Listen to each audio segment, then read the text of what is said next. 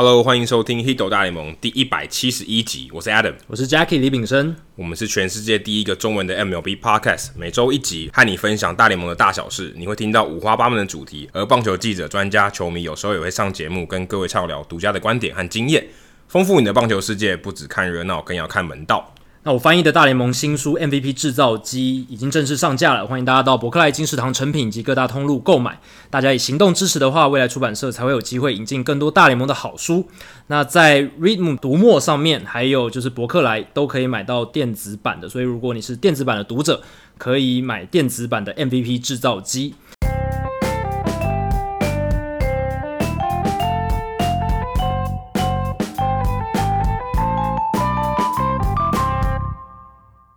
那这个礼拜的留言时间也有两则。那第一则是，呃，它的标题是迟来的报道。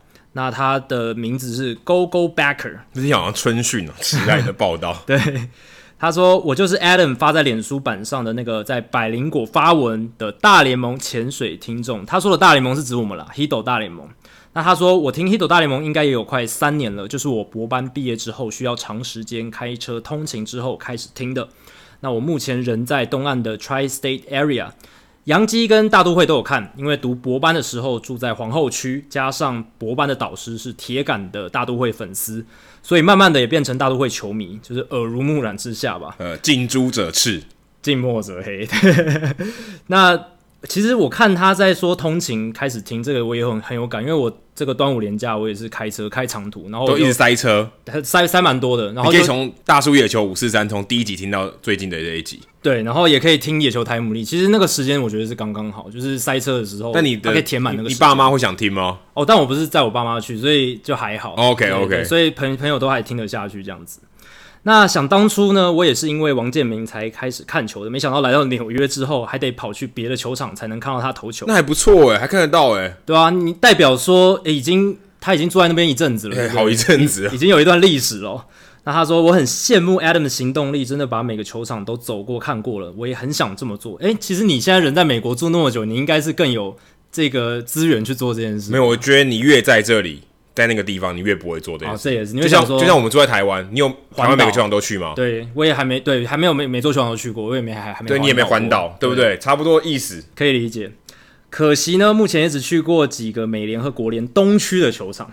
我觉得两位主持人的节目很有意思，深入浅出的谈到许多事情，让我可以偷来当做自己的观点，跟我当时第一份工作的老板聊。诶，这其实是我最梦幻的这个听众的反应呢。嗯，就是我们很希望我们在聊的这些东西，诶，可以当做你之后聊天的一个素材，对，带到你的生活。你可能原本没有，诶，没有关心这个话题，或者这个话题很冷门，诶，但是别人可能有兴趣哦。你跟别人聊的时候，哎、欸，你就有一些这种加分，对，你有一些材料可以跟大家聊，别人没听过的事情嘛。我们很多聊的东西，可能是台湾球迷比较少听过的。哎、欸，你把把它介绍给大家，就觉得哇，好有趣！原来大联盟有这样的面相，搞不好那个人也变成大联盟球迷，或者那个人本来就是球迷，但他不知道，哇，对你可以更敬佩有加，真的那样会有更有共鸣哦。那他说他第一份工作的老板也是大都会的球迷，好多大都会的球迷，只是比较没有我博班的老板这么 hardcore，这么硬核这样。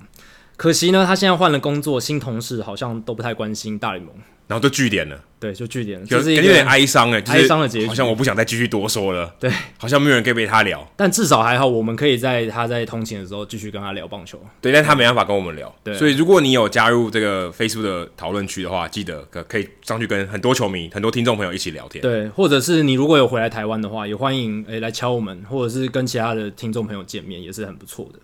那接下来是高中新鲜人，来自台中的高中新鲜人。之前 Adam 不是还说我们节目的这个年龄层偏高？哎、欸，等下等下等下，这代表说我们不能讲十八岁以下的话题、欸。呃，啤啤酒这个事情是不是应该要逼这样？理论上好像是这样，但我相信大家现在对啤酒的认识蛮蛮多的啦。大家小朋友大概也知道要十八岁才能。就至少不用加警语这样。对，比如我觉得还好，我觉得还，而且我们是一个正能量的节目啦，比较少就是 focus 在啤酒这一块嘛，对不对？那啤酒也不是负能量啊，对啊，就是不能污名化，不会污名化，是说比较不会就是鼓励大家要酗酒这种事情。哦，没没没没没有，但是未满十八岁还是不要喝啤酒，适量喝酒怡情这样子。那这位高中新鲜人他说，超充实的棒球 podcast，一直很喜欢 Hito 大联盟节目，听着听着也觉得 Adam 跟 Jackie 的声音越听越亲切，代表说原来不是很亲切，可能一开始都会陌生嘛。你认识一个新的人的时候，你都会觉得这个声音有点陌生。那久了之后习惯了。那他说，因为自己不是苹果手机的用户，一直没办法来 Apple Podcast 评分留言。今天终于可以借到朋友的手机来发言，千万不要把手机借给你的弟弟。对，这个、朋友可以借，很敏感哦。对，借给自己的兄弟姐妹的时候要小心。反正 anyway，不要不要把手机借给别人。真的，啊，其实你如果没有苹果手机，你到那个网网页上 i iTunes 也可以留言啦。哦，对，iTunes 可以留言，对，也是可以留言的。但你要有一个 Apple ID，要有一个 Apple ID 啦。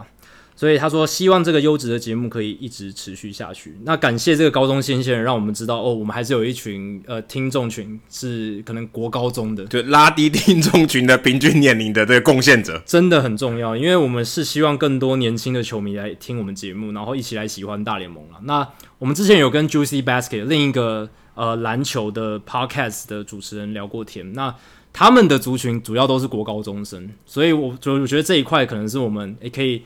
向他们多学习，或者是朝他们这一个方向去多耕耘的一个地方。好，接下来冷知识时间啊，最近又要春训二点零要准备开始了，等下我们会聊到复赛的话题。不过冷知识先来一发啊，请问一下 Jacky，你知道春训第一次啊这个正式的这个春训是在哪里吗？是哪一队开始举行的？哎，这个我真的不知道，这个我 on top of my head 我真的想不到。但那个年代的话，我可能会猜。呃，可能布鲁克林道奇队吗？我随便乱猜的。是一九一三年。一九一三年，会不会是洋基队？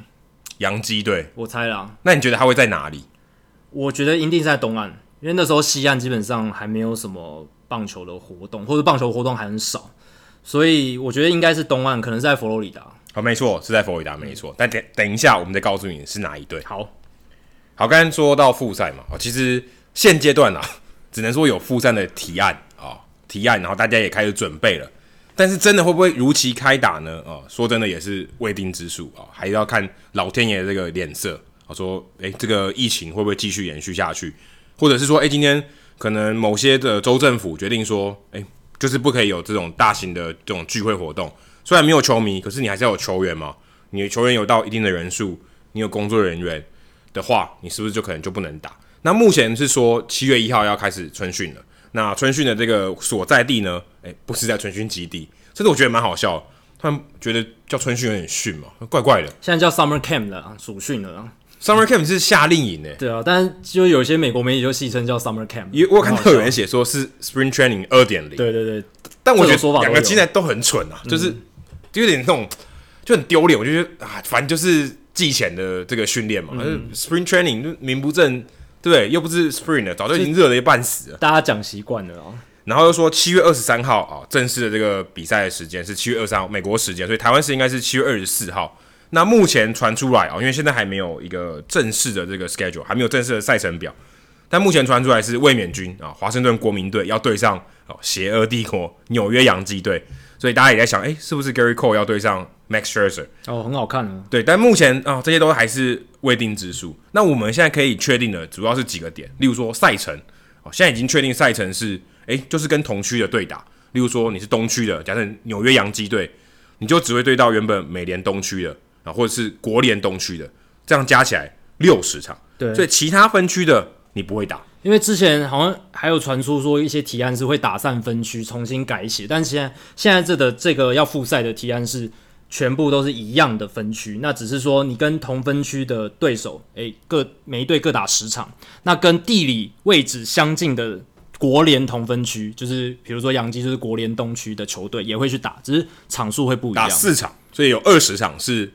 对，不同联盟同分区，对，但是你跟国联的同分区球队打的场数要看这个赛程的安排，不一定都是四场，哦，不一定都是四场，平均起来差不多是四场，因为五队嘛，二十场，所以等于有四十场是面对自己同分区的，等于打十场，一队打十场，所以这样加起来是六十场。所以如果你按照这样来看啊，我不确定大家听众朋友们有没有想到这个话题，但我至少看到台湾的媒体是比较没有在写了，诶，洛杉矶道奇。要打休斯顿太空人，嗯，哦，打哦，哦，不知道哪一个打就是了。但他们确定一定会交手，因为他们都在西区。没错，原本的赛程哦，原本这个二零二零年的赛程是不会对到的，嗯、哦，所以很多道奇队球迷还说，哎、欸，我们要去看天使队的比赛，天使打太空人的时候啊、哦，我们在旁边敲锣打鼓啊、哦，这个嘘一下太空人啊、哦。现在不用了啊、哦，你有真的有报复的机会了，对不对？嗯、不管你是哎、欸，现在目前还没有确定啊，是在太空人是不是要在道奇队主场打？这还不确定，这还不确定，赛程还没排出来。但 anyway，他们一定会有机会打到，一定会打到。如果按照现在赛程的这个情况，但也有人在想说，哎、欸，某些区好像比较弱、欸，哎，嗯，如果今天东区哇，东区强队如林，相对起来的密度比较高一点，中区就弱很多啦。如果今天如果今天你是国联中区的球队，你是红雀队，哎、欸，你会对到白袜，你会对到皇家，你会对到呃老虎。你好像比较吃香哦。如果你跟其他的这个国联同呃国联不同分区的球队，例如勇士，哇，勇士要打洋基，呃，辛苦多了。你你打个老虎，打个皇家，感觉好像中区的球队比较得力。在这种在这种在这个打散的情况下，感觉好像是比较得力的。赛程竞争强度其实是每个赛季都会有问题。那问题是在于说，今年的比赛数变少。然后再加上你都是跟东区，就是跟东区；西区就是跟西区；中区就是跟中区，所以会有这样子不平衡现象放大的一个情况。因为它不再是基于尽量维持竞争平衡去做赛程设计，而是基于说我们要怎么样减少旅途、减少这个球员移动的数里程数这样子。所以我觉得这个如果就先停在这里，我觉得这个点我觉得蛮荒谬的。没办法，我觉得疫情，你都要搭飞机了，你搭三个小时，跟搭两个小时。差别在哪、啊？不知道。我觉得没有差。你如果今天从纽约飞到迈阿密，跟纽约飞到洛杉矶，差大概三个小时、两个小时。可是你还是三个小时在飞机上，跟六个小时在飞机上，会不会比较近的城市，他们就是坐巴士来取代？但坐巴士也是密闭空间呐、啊。不对，纽约坐巴士坐不到迈阿密啊。对，他们还是他们一定会有搭飞机的时候，一定会有搭飞机的时候。但是你如果在比较近的城市比较多的话，就可能不用搭的飞机次数可以减少，这是可能是他们想的。搭飞机的次数减少，搭巴士也会感染的。对，搭不了，就这也是问题。其实我不懂哎、欸。对，这个物流上面的其实接触减少，真的是减少交通次数，我可以理解。对，因为次数等于几率嘛。对对，对，对。今天你的几率就降低了。可是你时间，如果你今天要搭这个飞机或搭船或搭叉车，搭什么都一样，只要是一个密闭空间，那个风险就存在。差不多吧？对啊。而且你说次数也比较少吗？好像也不会，因为你还是要搭巴士啊，你还是要客场移动嘛，对不对？对，就如假设都是六十场啊，都还不变。对，你打哪一个分区有差吗？对，所以有一点好笑了。所以照理来说，完全站不住脚哎。赛程安排照理来说还是要以竞争公平性为原则去做排定，这样子那个原本的对，就是原本这个这个竞争性就这样，那你就要维持这个竞争性，尽量维持比较好，这样你才能保有越尽量像以前的赛程赛季嘛，因为目的。我觉得最终的目的还是希望是有比有比较像以前那样子比赛嘛，就是尽量找到那种 normalcy 正常性。可是，在这个特殊的情况下，可能因为有他们那个健康与防疫条款，可能写了一百多页嘛，那里面有一些根本没有人看，对，很很难一次看完，然后是一页一页全部看完，这真的很难，规则太多太庞杂，所以他们在安排这些赛程上面。应该是有他们的考量，就是减少搭飞机啦，或者是减少这些物流移动的距离，这样子，这是他们的考量点。但是确实有它有一点小不合理的地方，就是你真的减少次数比较重要吧？嗯，而且你这样打起来，诶、欸，原本可能原本我们一队一个同分区里面同一个球呃同一个分区同一个联盟的球队，我们打十九场嘛，你现在可能打十场，可是比例上其实你对于呃你打其他分区的就比例下降很多，等于说你原本要打其他分区的这些球队。同一个联盟的都不见了，但基本上强度就差非常多了。而且现在国联也要打 DH 了，嗯，所以这点其实对于这个整个生态平衡是影响很大的。对，那其实有一个减少他们减少移动的方式，就是增加对同一队的比赛场数嘛。比如说对红袜的场数就是十场，洋基对红袜就是变十场。跟以前你可能是原本是十九场啊，差一半而已。对，但是你要考虑到这个赛季是六十场而已，全全。可是这样算起来比例不太对，欸，对，因为现在是百分之三十七嘛。对，你原本从十九场变成十场，是百分之大概五十左右。对，所以其实密度还变高了。对，就它它密度就是要变高啊。你等于打同分区的球队打变多。对，要打变多，因为这样就能减少移动嘛。对，就是你可以减少你对手的。同分区不代表减少移动，因为还是很远的。可是你减少移动的次数啊。我是说，移动的次数，你客场的旅途减少，应该说你飞坦帕湾跟飞克里夫兰。哦，不是说距离，是说次数。你打一次客场之旅，你可以打好几场，对不对？你就是不会拆成三三三三三，你可能。哦，所以如果说，如果今天一次打四连战，红袜打光芒，对，他一次要打好几个系列赛。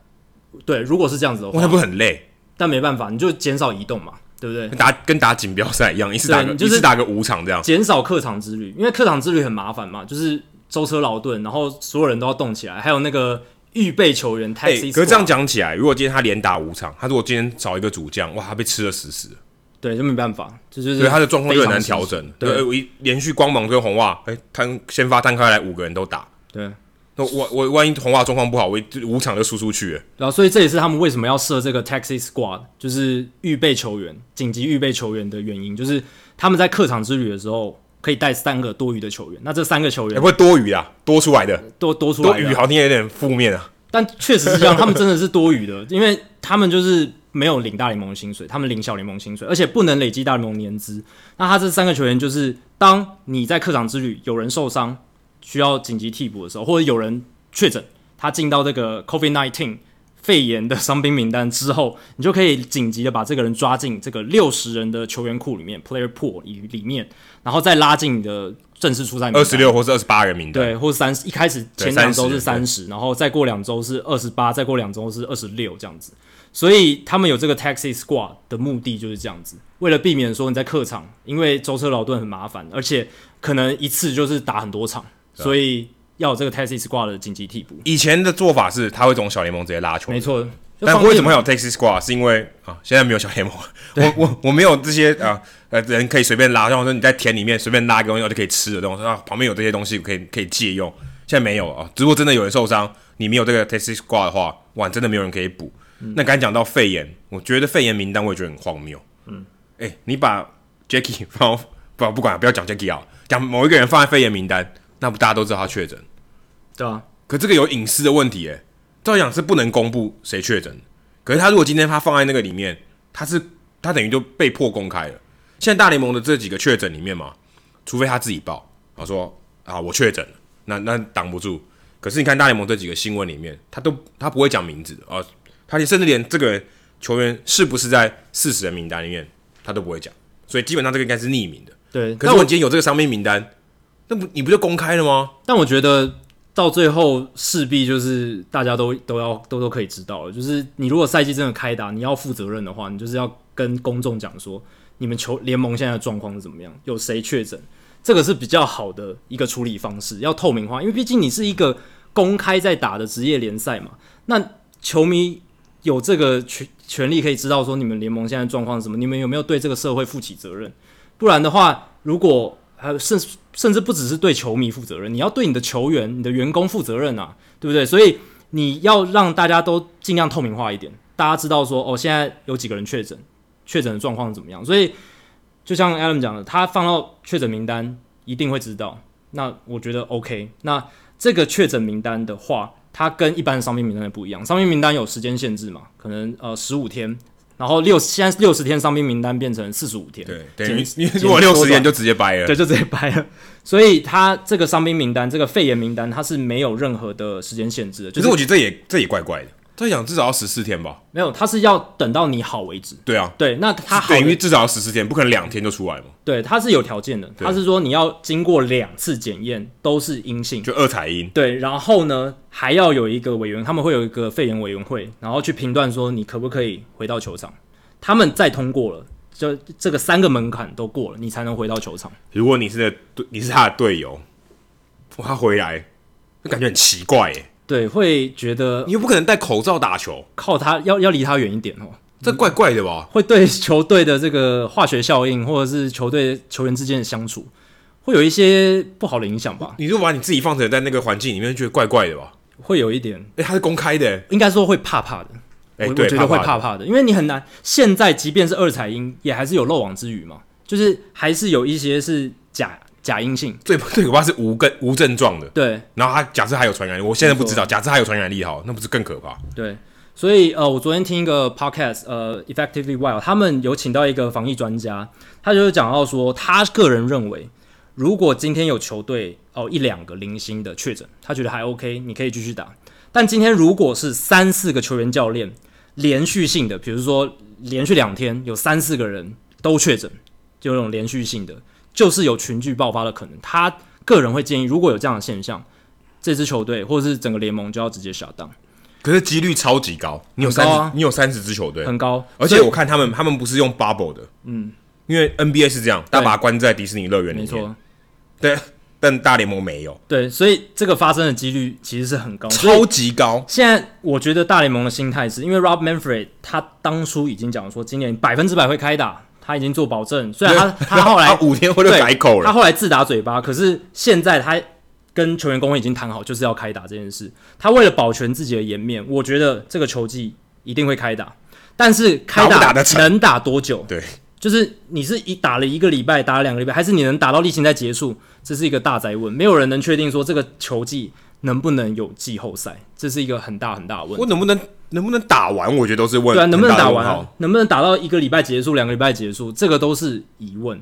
但目前看来，大联盟是执意要去进行嘛，就是这个球季还是会打下去。那以球迷的角度来说，当然还是希望可以继续打，可以。把这个球季顺利的打完，然后没有人有这种大规模确诊的一个情况，尽量是没有啦。那回归这个赛季，其实这个赛季因为有这个健康防疫条款，所以它有一些比赛规则的异动嘛。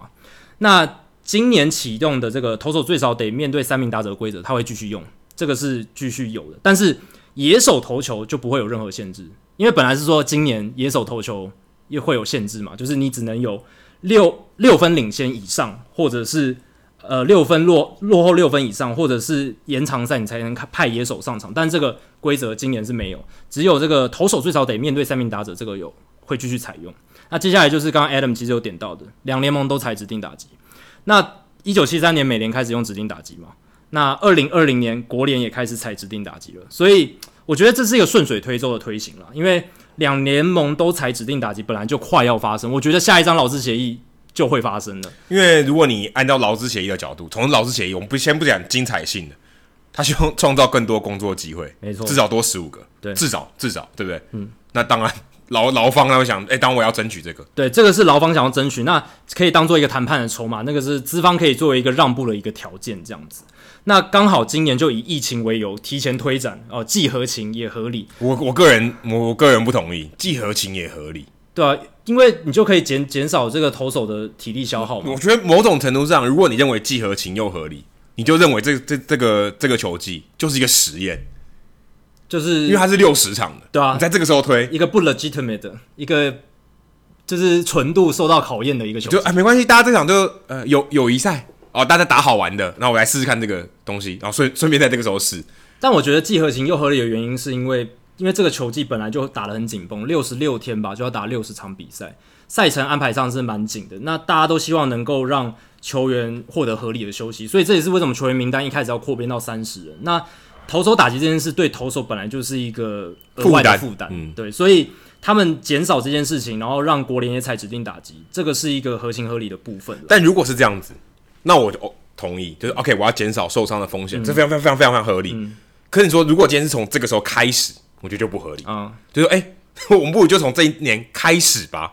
如果说今天是为了呃要保护球员啊，减少投手这个负担，因为你如果让他多做什么事，嗯、他增增加这个受伤的几率就越来越高。所以啊，我让你用 DH 打，那 OK，这我觉得非常同意。你说这个时候开始，然后改变这个历史，大家也没同意，就直接开始。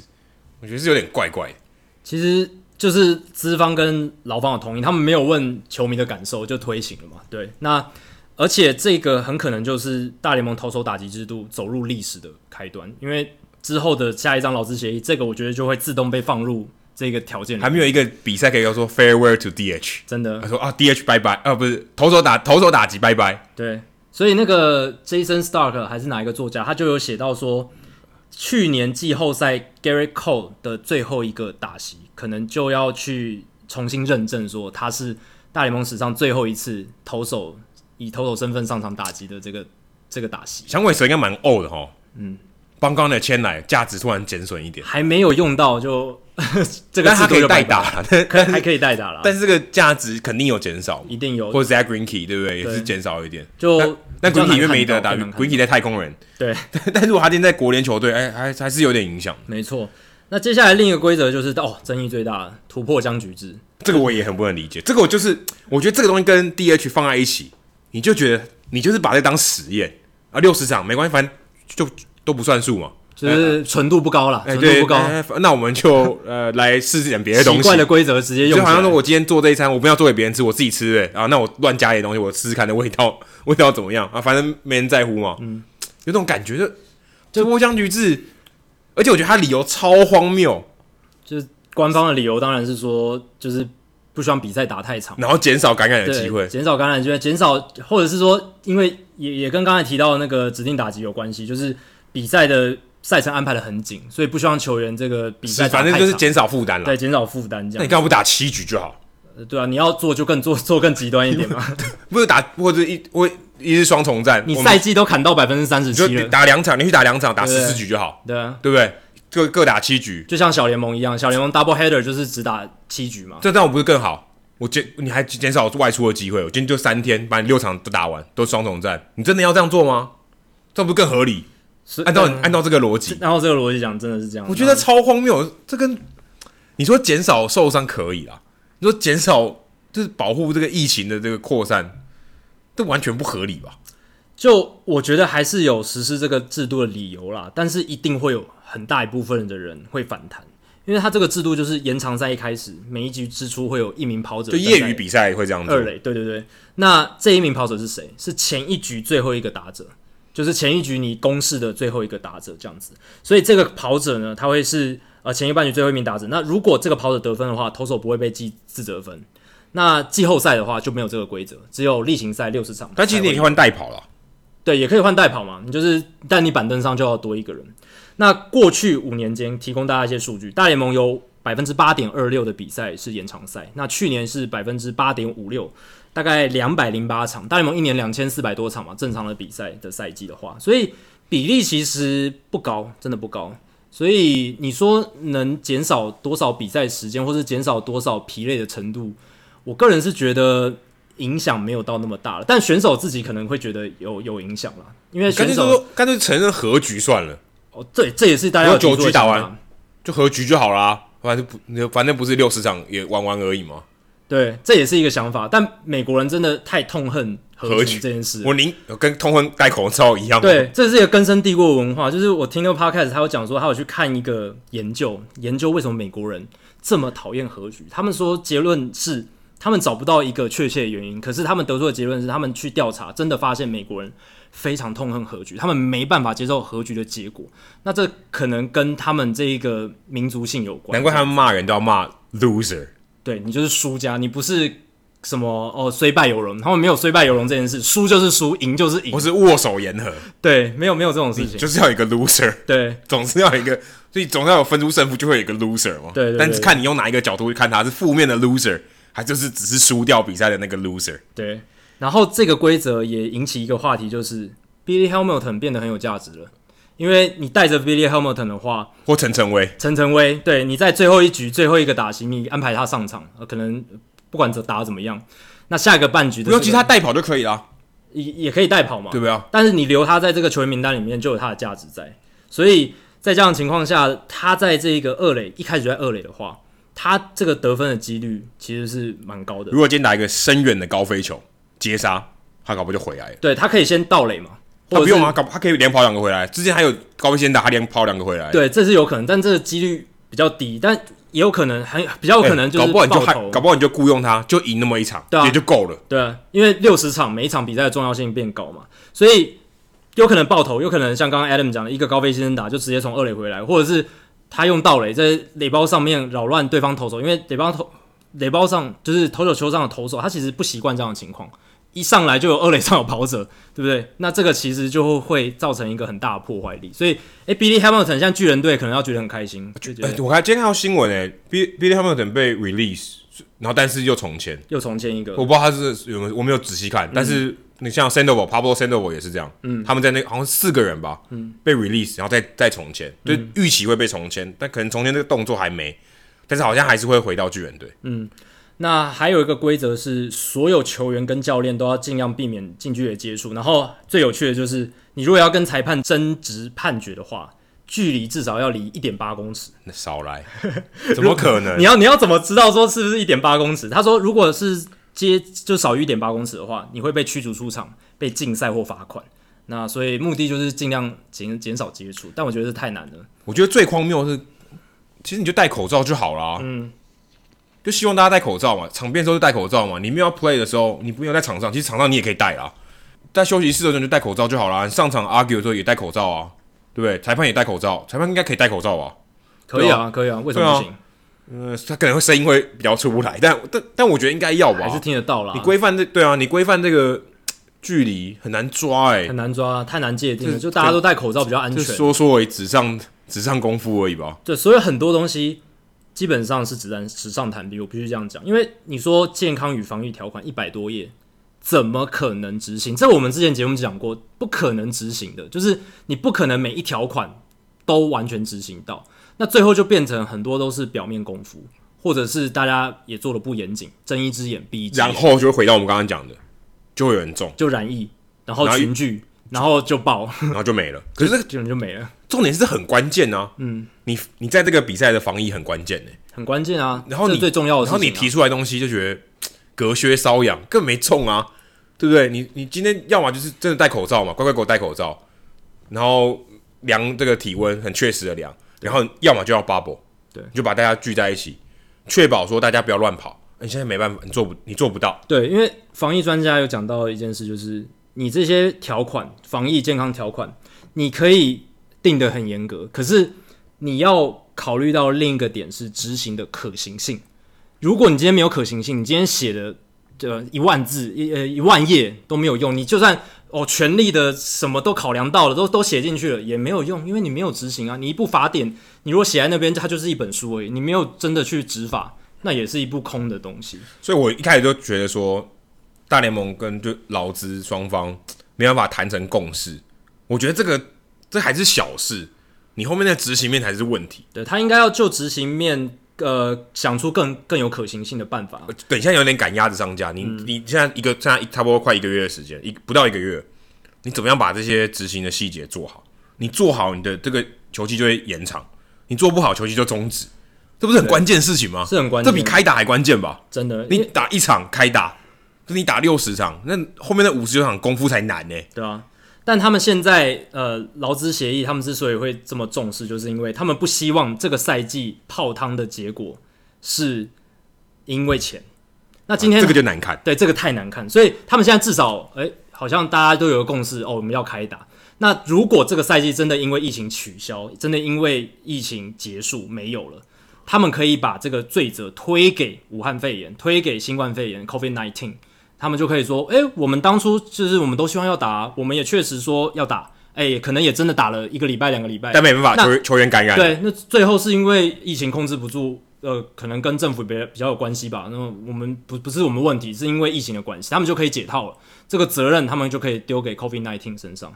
所以我觉得劳资协议这一块，他们至少达成共识，这个要达成共识这一块是他们需要卸责的一个步数了。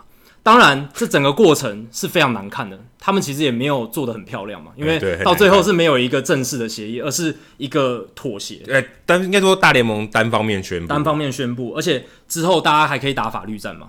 之后大家还可以打法律战，所以这个 真的没完没了，真的没完没了。还有一个讯息，我也觉得很有趣，台湾好像也没有报，就是 Nashville Sounds，就是游骑兵队的三 A 的这个球队啊。当然今年没有三 A 球季了，呃，这个几乎可以说是百分之百确定的。的老板。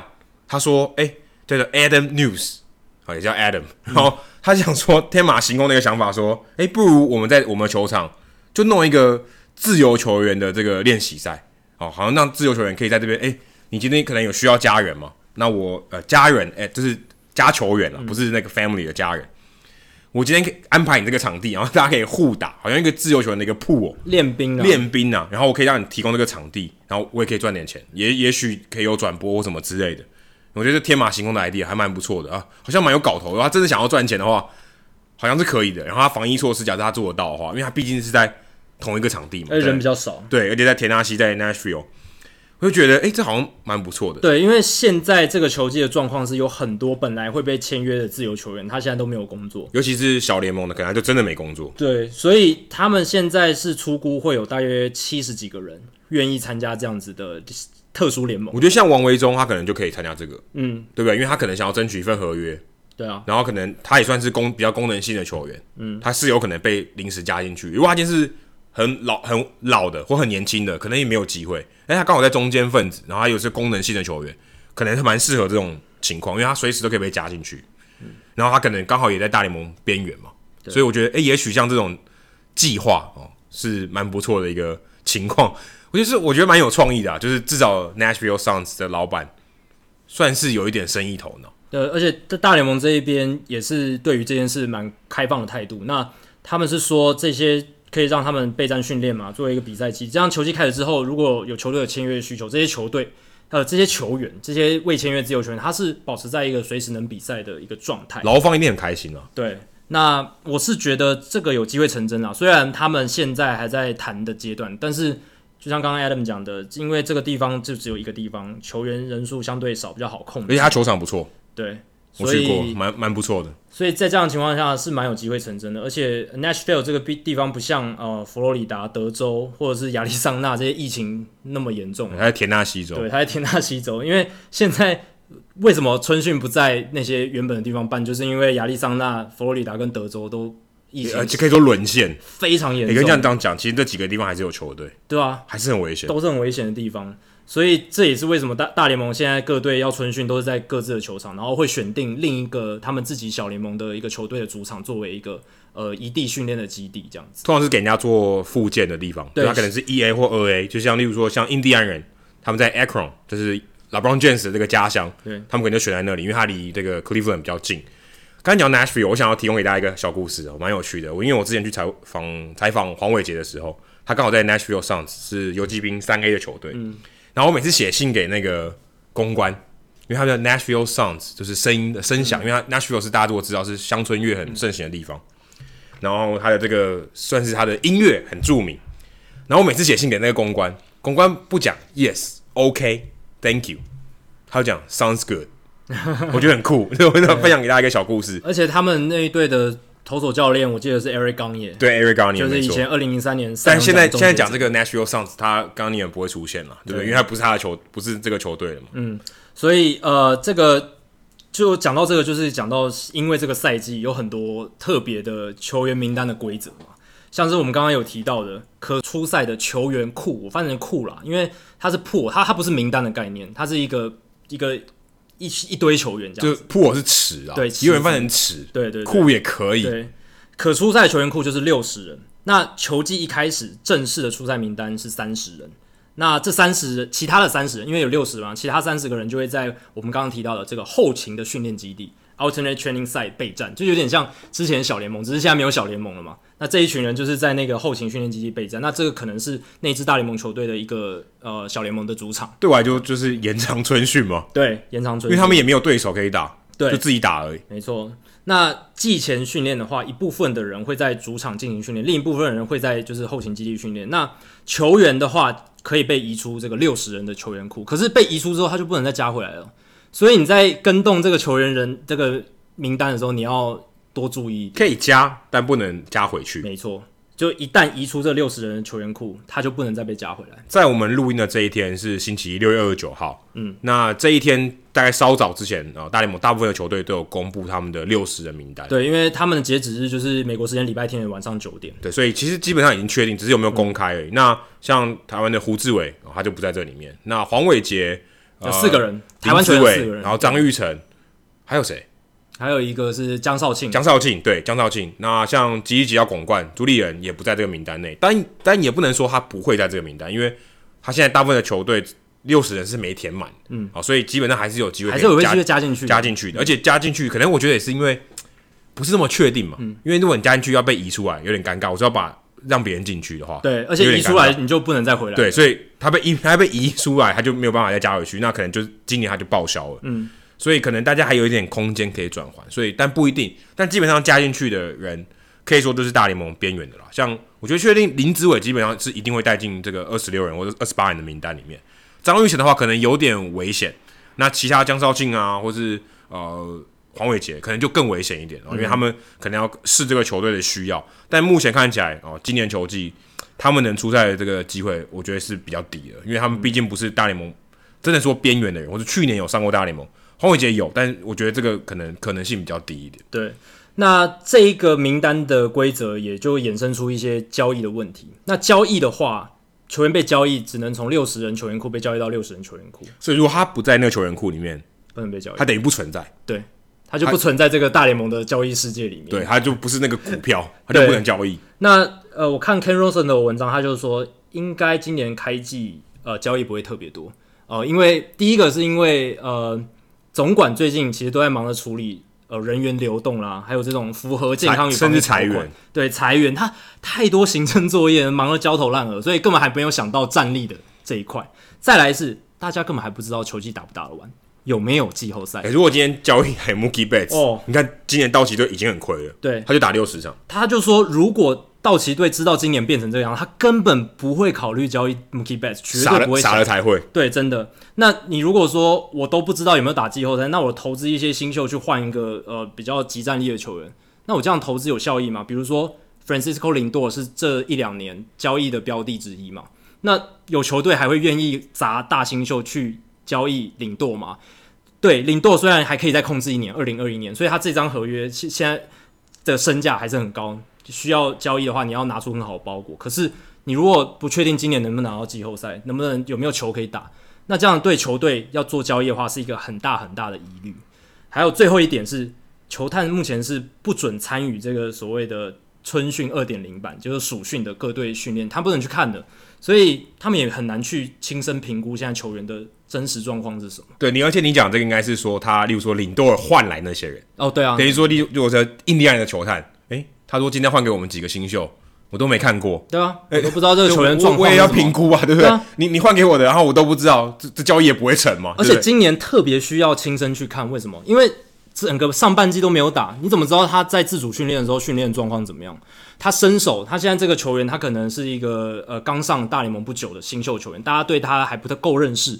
那你要怎么样去评估？而且在六十人名单里面，代表他有一定的潜力，有一定的潜力才会带着啊，对啊，所以。”在这样的情况下，如果没有亲身去看，我觉得球队在做交易上、决策上，他们会更谨慎、更小心。所以，即便今年呃五个礼拜就要交易大限了，八三一，因为七月二十三号开打嘛，五个礼拜之后就是八三一交易大限，感觉超快的，超快的。那在这样的情况下，Ken Rosen 还是预测。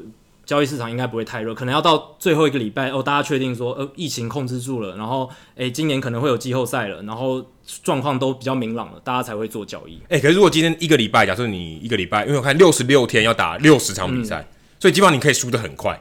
嗯，就 例如说你今天七连败哦，一百六十二场的比赛你七连败还可以哦，OK，顶得住，对不对？就两个系列赛不见了，六十场比赛你七连败，基本上就掰了。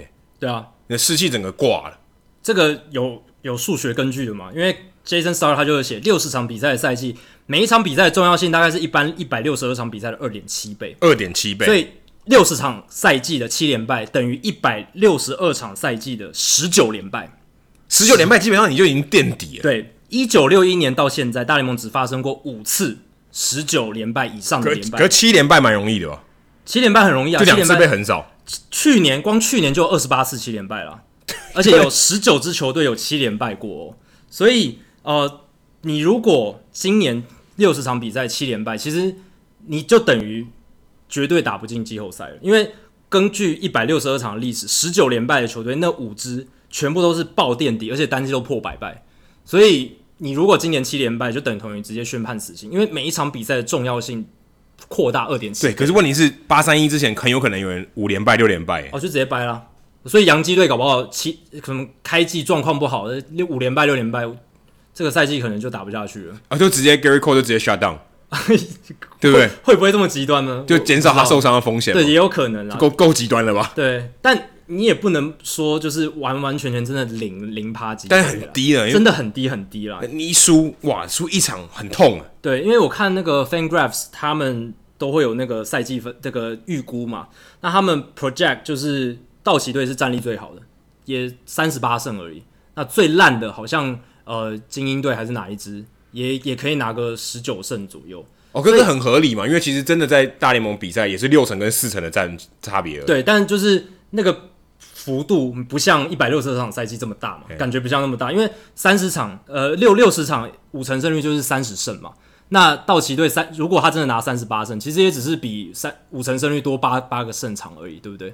所以这个感觉就会觉得说，好像每一队实力真的是不会像一百六十场、六十二场赛季可以分的那么开。对，运气就多了，运气值大幅增加。我们打一场，我们有机会打赢日本。对，但我们打个一百场，我们绝对不可能拿五十胜。对，这个就是这样同样的道理。所以有很多那些中间的球队，白袜、教士，他们算是得力的一方，因为他们。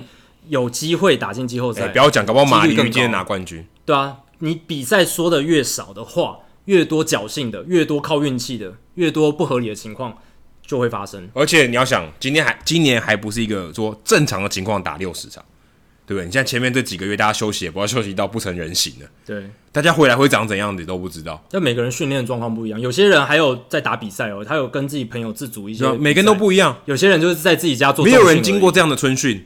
对，谁能说 Trevor Bauer 就是 Trevor Bauer？谁能说 Yelich 就是 Yelich？没有人能保证。对啊，那在这样的情况下，确实这个球技的纯度也会受到质疑嘛。而且搞不好越年轻的越好，他越不容易受伤。对啊，你说今天老将很强的老将，哎，他开季这个 routine 不对，对不对？马上就受伤了，很有可能的事情。嗯，哇，那差别就很大。对啊，那刚才讲到这一个东西，就是跟球技的纯度有关系嘛，就是。如果你今天打进季后赛，那洋基队打进季后赛好了。那今天你的对手是可能比较弱的皇家队，搞不好皇家队意外打进去了。那如果洋基队拿了冠军，就是过程中碾压的球队都是一些战力很差的，那你会说他这个冠军拿的 OK 吗？就百分之三十七的奖杯，对啊，那如果奖杯就比较矮，对。那如果今天是哦皇家队，他不是意外又拿了冠军了，那。球迷会特别的狂喜吗？他会觉得拿了冠军这个值得骄傲吗？对不对？就是很怪，你说很怪，六十场听起来很多，可是你讲百分之三十七的比例就很少哎。对对不对？你就觉得这就不纯啊，你就是百分之三十七的纯度，嗯，你跟其他的比就是百分之三十七的纯度，这样你会说纯吗？就不纯啊，嗯，但是感觉很怪，就是一个非常怪异的球技。如果说今年国民队连霸好了。你会说他二连霸吗？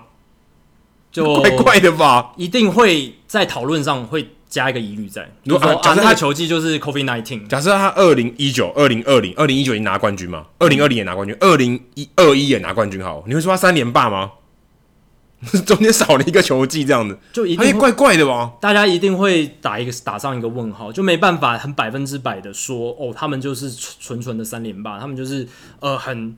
扎扎实实的赢得这个三连霸，我觉得他们还是还是名义上还拿了冠军，对吧、啊？当然，名义上大联盟或者是 Elias Sports Bureau 就是他们这个官方的这种记录单位，他们是说他们不会加上什么星号，不会，就是他他他就是一个合法的赛季。所以精英队已经成功的连续避免百败两个球季，已经确定了、啊，因为今年就 最多就六十败，就是就是会打六十场。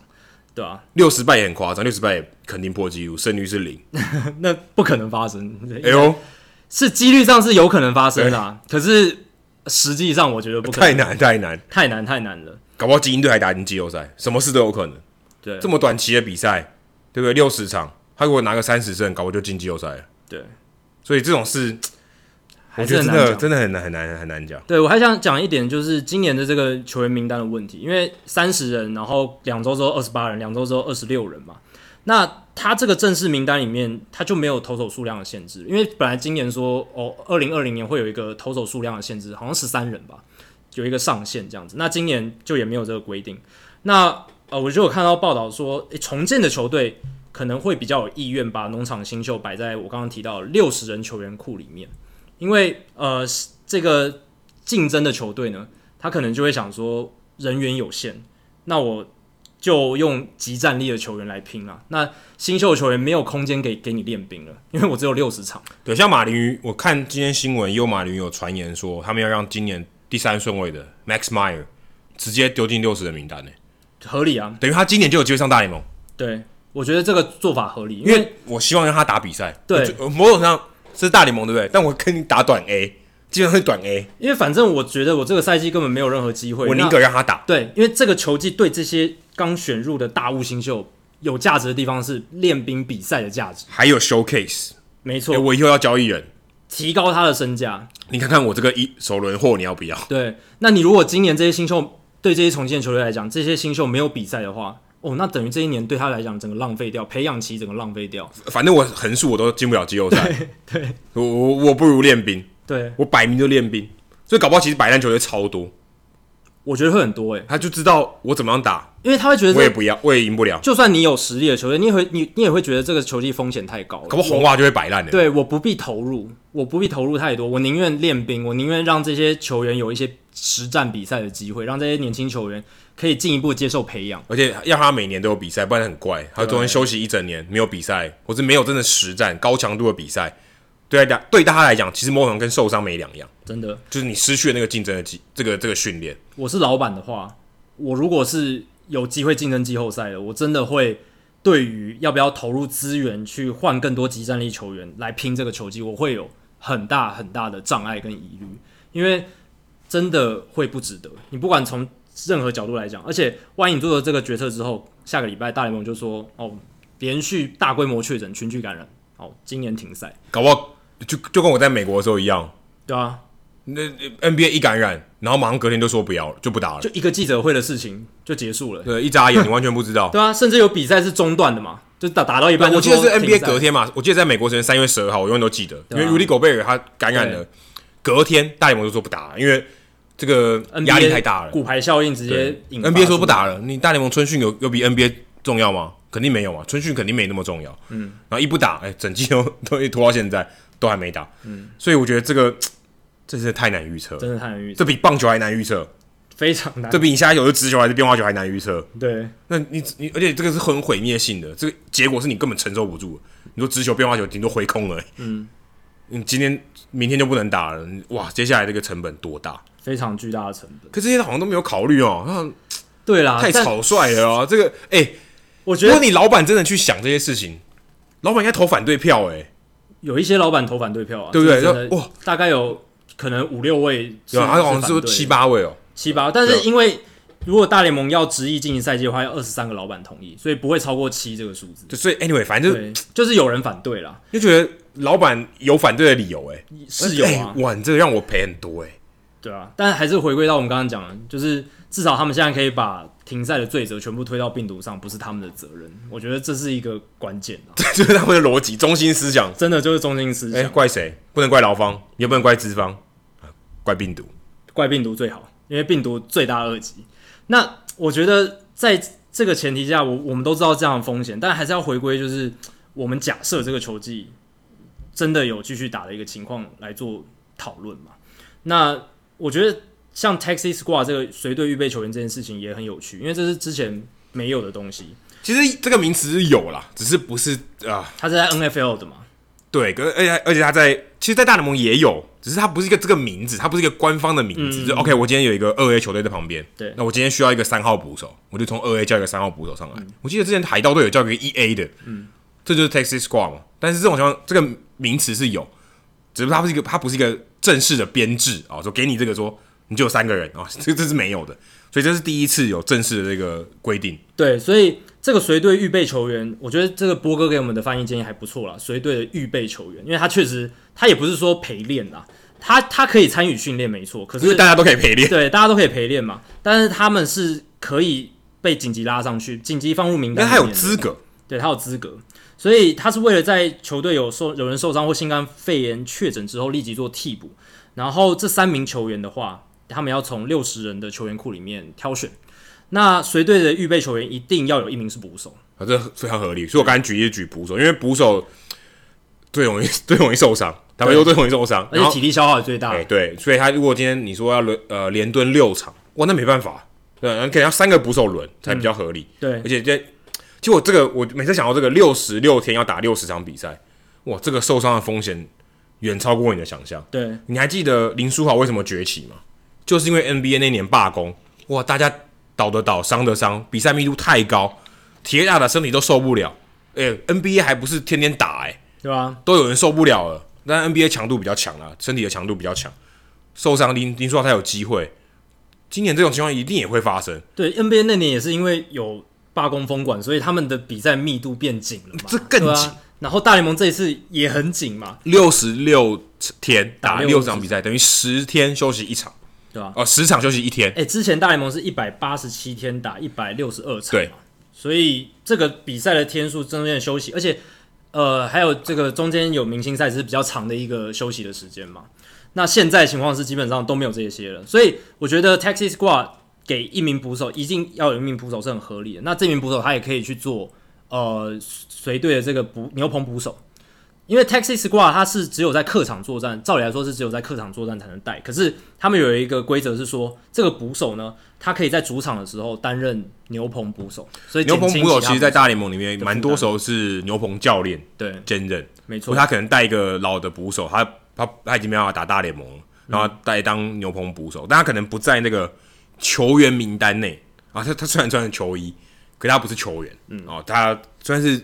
工作人员啊，可以把他讲成跟防护员啊这种类似的，所以他还是球队的编制，但他并不是球员。对，那其他两个 Taxi Squad 人专栏文章是预估说，哎、欸，有可能是一投一野，通常是工具人跟一个投手，工具人跟投手，或者是如果你投手不足，就是两个投手带着啊，你怕受伤的话，因为投手受伤的风险高嘛，那你可以带着两个投手这样。所以其实今年这个随队预备球员 Taxi Squad 的规则。也是蛮有趣的，也只有哦疫情造成这种特殊现象才会出现的。讲到疫情特殊现象哦，这个新闻呢，台湾也没有报，但这个新闻非常非常非常有趣。红袜队签来了 Colin McHugh 啊，之前在太空人队的这个投手。为什么说有趣呢？因为今年大家记得，如果在三二六这个这个协议里面有说，哎，要给这些球员固定的金额了嘛，所以有一个补助，我不管横竖比赛会不会打。是提前提前给你，就给你我把你的薪水给你一个金额，一定的金额给你，总额是一亿七千万美金。然后依据你的薪水积积聚，然后来给你不同的这个，反正每个人会拿到一笔钱这样子。那 Collin McHugh 他在寄钱的时候跟红袜队签一年的合约，六十万美金哦，差不多比底薪高一点点，底薪大概五十六万多，比比底薪高一点点。但这个问题就来了，因为他补贴的时候他已经按照这个比例呢，按照这个集聚，然后这个比例，他拿到的是二十八万六千元。可是呢？如果按照现在我们说这个，按照比例支付他该有的薪水，就是一整季百分之三十七的薪水的话，他应该只能拿到二十二万两千元，差不多这个数字，我把后面的尾数省掉。所以你这样算一下，其实他要贴钱给红袜队打球。嗯，照理说我今天上场投球，我要付给红袜队钱。那按照这样的逻辑，你怎么可能会上场投球？对，还蛮好笑的哦。但是呃，这个有规定说就是。他虽然照理来说要赔赔钱给红袜队，但是这一个这个金钱的落差会由这个大联盟跟球员工会的这个国际业余球员签约金的罚金基金来帮他支付，大概六万多块，对，六万多块美金会帮他支付掉，所以 McHugh 不用自己贴钱了。六万多其实对他讲可能也小钱，对，但是这个问题这个问题在于说，他今年就算再多打球，他也不会拿到额外的薪水，他就是那二十八万，超荒谬，就是二十八万美金，不是很荒谬啊？我觉得这个制度设计有漏洞诶、欸。有漏洞啊，所以 Bob Nightingale 这个美国之棒资深记者，他就有讲到说，今年有百分之十九的球员，他打了这个赛季，他一毛多的钱都不会。我像林子伟也是在这个这个范围，对，因为他领的是大联盟底薪，他签的是如如果他签的是保证合约的话，他就是可以在季前拿到刚才 McHugh 那个金额二十八万多美金，就是那个一亿七千万的数额下去，他分配到就是二十八万美金，可是。他如果领的是大联盟底薪，他按照比例分配就是只有二十二万嘛。对，所以他多打的比赛，他是不会拿到。底薪的我记得还是底薪的话，好像会是另外一个集聚，因为他刚好就不是底薪。底薪的话，我记得好像是可以刚刚好。底他有分三个集聚嘛，一个就是呃，如果你是签保证合约的话，他他他是用保证合约来算，保证合约就是二十八万六千五呃六六千五百，然后如果你签的是大小联盟的这个双合约的话。然后它是十五万美金，然后如果是小联领小联盟薪水的话，你可以拿到我讲二十万吧，二十万呃二十万美金啊，三万美金，就是如果你是拿小联盟薪水。你的薪水介于九万在到十五万美金之间的话，你只能拿到三万的哦，对对对，所以 Collin McHugh 他不是，他不是，他是签保证合约的，然后是六十万，对，就比底薪高一点，所以他刚好入到那个漏洞，不然他如果今天领小联盟合约，他就没那个漏洞。对，如果你是拿小联盟的薪水，所以他只比小联盟合约多拿大概三万多块。真的，所以这个情况的话就非常非常特别。那有百分之十九的球员今年打打下去，他其实是不会领到薪水的，零，因为 Collin McHugh 是负的。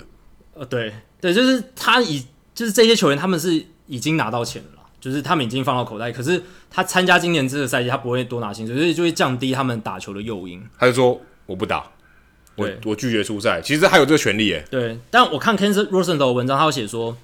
McHugh 应该还是会打了，因为还是有一些经济诱因，因为他那张合约里面有一些激励条款，包括出赛数，还有一些呃表现的一些激励条款，所以还有未未来啊，对未来。然后如果打球的话，他是可以领到这些激励条款钱。如果表现 OK，那再来就是他今年球季结束之后会变成自由球员，所以他还是要累积一点成绩，对于他隔年，因为他这一年就是拿自由球员的合约嘛，对。然后明年，因为他只签一年，所以明年他还是自由球员，呃，应该说今年结束，所以他需要争取下下一张合约，没错。那如果真的摆烂，其实也是可以。是可以啊，是可以，因为今年的球员每一个球员他都有权利选择不打。那如果你是被大联盟定义为高风险球员，就是所谓的你可能呃有生过病，或者是你是像 Carlos Carrasco，你有得过白血病，或者是呃你的身身身体比较比较暴露于这样高风险的环境，比如说你住纽约，你或者是或者是你的太太可能是护士。对，那在这样的情况下，如果你被定义为高风险球员，你本身是高风险球员的话，你选择不打，还有薪水跟年资可以拿。可是如果你不是高风险球员，你还是可以选择不打，可是你就没有钱，也没有服务年资，但你有安全，你有安全，这是一个选择啦，也不是你不能说对或错，但这这是一个选择。是。那除了刚刚讲到 McHugh，那那些比较没有经验的球员，他会不会想要打免费球呢？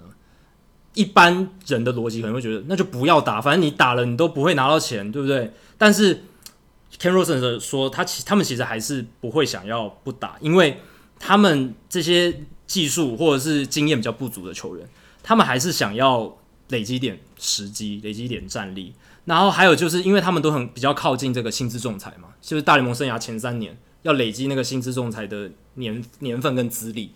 那薪资仲裁很看你的前面的累积的数据，所以你如果今年都没有打的话，对于他们之后未来谈薪是一个很大的不利。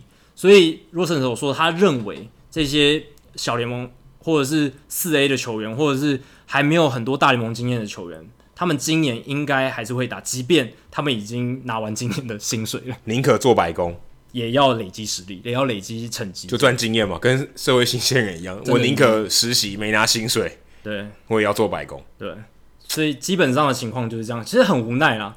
对于这些球员来讲，他们确实有拿到钱没？但我觉得这跟棒球的这个环境有关。你棒球少打一年真的有差。正常情况工作不少做一年就少做一年嘛，就是休息一年嘛，对不对？嗯、可是棒球因为是某很多人跟青春在赛跑，对哦，你这个青春就是那一年啊、哦，很重要的。你没有你没有表现。你有在你的巅峰的时候表现，那你下一张合约可能就辛苦一点。嗯，所以这一点对大家来讲，可能他宁可真的做白工，哦，就没拿不到钱，那我也要有表现，我也要累积我的实力。甚至我觉得还有一个是某种程度也是一种保养哦，因为你休息一整年，你的身体可能会钝掉，你你原本这个 routine 就会不见，那你要再拿起，你要再把它恢复，你要花更大的力气。对，我觉得棒球运动特别会受到这样子的影响，你因为它棒球需要的技术含量太高了。你如果今天没有去在实战中去 polish up，就是去 renew 你的技术的话，它磨好或者是生疏之后，你要再把它养回来，那个所花的时间，我觉得比其他运动可能更长，所以这是一个很大的困难点。那我觉得想最后就是聊到说，接下来未来一年可能会发生什么事。那未来一年的话，因为要谈下一张劳资协议协议了嘛，那今年。的情况是劳资没有达成一个最后的协议版本，是大联盟单方面执行赛季，然后球员工会接受这样子。所以在没有达成协议的后果是什么？就是今年球员方他们本来说，诶可以有这个季后赛的球员分红，总共是两千五百万美金哦，代表球员在季后赛跟世界大赛本来是可以拿到这笔钱的，本来有钱赚了，对，本来有钱赚，出赛出赛出赛费出席费。但现在没有 deal，就是你没有跟老板谈好，所以就这个东西就没了。所以代表他们球员在季后赛跟世界大赛只能拿到很微薄的每日津贴而已。那资方本来还有提案，要原本提前给七百六十九名低薪球员的薪水不列入赛季开打后的支薪，等于他们想要多付给球员方三千三百万美金的钱，这项提案也作废了。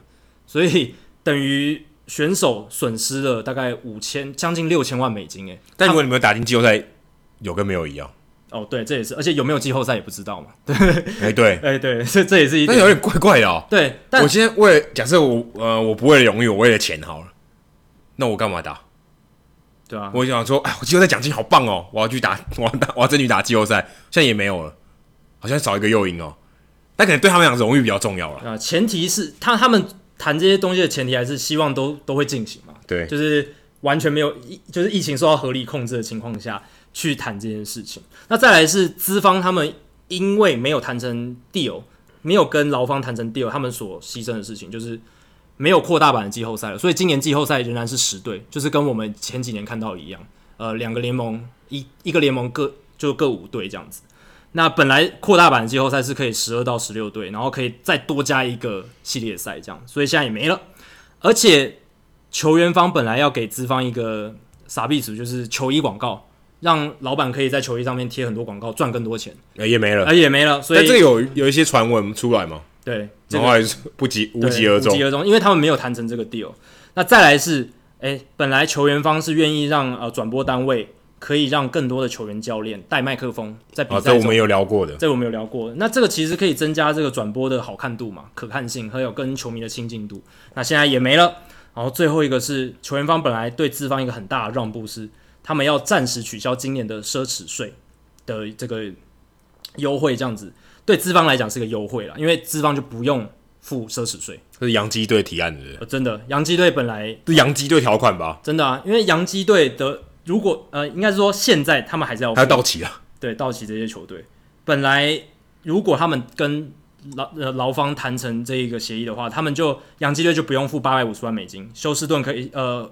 太空人队可以省三百万美金，道奇队可以省四十三万美金，然后小熊队可以省十一万美金，但现在他们都要付，就杨基，杨基最惨，要付八百五，其他的还小钱啊，其他算小钱，那杨基亏最多，对啊，八百多万很多，不然那差不多一个 everyday player，真的，所以想当初可能杨基队是最极力希望可以跟劳方谈成合约的人吧。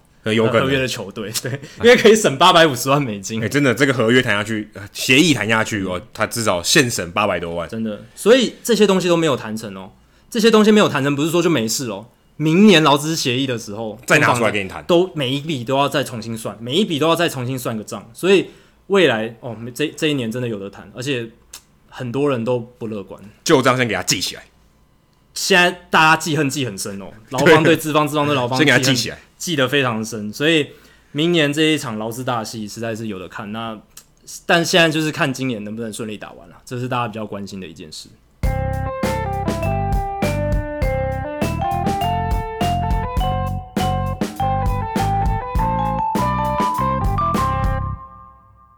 好，接下来是冷知识的解答时间。我刚才讲到一九一三年嘛。那 Jackie 讲到佛罗里达哦，这这推论非常有 sense 啊，当然不可能亚利桑那嘛，也不可能是西部其他的地方，因为其实西部要么就加州，要么就亚利桑那，基本上不太可能是华盛顿州嘛，哈，太太冷了。嗯、那哎，那个年代还没有大联盟球队，对啊，那年代还没有，所以但是他们有可能去那边打度个假嘛，对，就是那种那种，其实你要猜夏威夷也可以，他们那种 barnstorming，对啊，就是会到处打巡回赛的，呃，OK 可以啦，因为只是春训嘛，不是真的在那边要有球队嘛。那其实对，没错是佛罗里达，然后在那个时候是费城人队，然后在 Jacksonville 啊，在这个地方，但在北边一点，Jacksonville 现在是马林鱼队二 A 的地方。那后来呃，费城人他现在搬到是 Clearwater，在 Tampa Bay 附近，所以那个时候在 Jacksonville 呃，Phillies 呃，费城人队那个时候是第一个有这个正式春训的这个活动。啊，但这个当然后后来慢慢才有其他球队会加入，新的球队也会加入，所以当时还不是一个什么呃。有呃，我们现在讲葡萄柚联盟哦，现当当时还没有，所以慢慢有越来越多球球队加入以后，才有这个联盟。因为虽然制度化了，虽然这个联盟比较像是一个交流性质或友谊赛性质，嗯、但毕竟它还是一个联盟，有赛事。嗯、那当时就是只有春训了，就是 OK，大家自己组内赛打一打，练习一下。所以第一个春训是一九一三年，哇，也一百零七年。费城人队合理啊，他们也是老牌球队，国联的老牌球队，对啊，而且一百零七年前就有春训，是他们不意外。可是。能够那么早就想到春训这件事情，确实蛮厉害、蛮独到的。对，而且今年的春训也可能是一百零七年来里面少数很特别的春训，打一半而已。夏天打，而且打一半。对，哎，两次应该说两次春训，真的二度春训，还不是延长春训哦，二度春训。好，接下来进行本周的人物我来讲单元。Adam 这个礼拜要介绍谁呢？我们刚才讲很多交易嘛，其实我今天没有预期到我就会讲这么多交易这个字，诶，刚好配合人物我来讲。我们今天要讲的这个人是叫 Tim Durkis，他创立了 MLB Trade Rumor 哦，可能大部分现在的像我们一样的这个资深，也不算资深球迷，Hardcore 的球迷，可能是。你每天都会去看的网站，呃，很多这个各大体育媒体的外电新闻编译，可能每一天都盯着这个网站啊、呃。对，或是你可能看 Twitter 啊，但是 MLB Trade Rumor 应该算是一个 One Stop Shop，太重要了。你去什么都看得到。对，他所有东西都整理在那里。那你知道他多久以前创立的吗？这个我在看到你的资料之前，我是不知道的。二零零五年就有，那时候还没有 Twitter，所以你可以看到。当时他就已经有这个 这个概念，很有先见之明。哎、欸，对，那这个 Durkis 呢，他其实当时他是在一家 SEO 的行销公司工作，虽然做一些行销的的东西。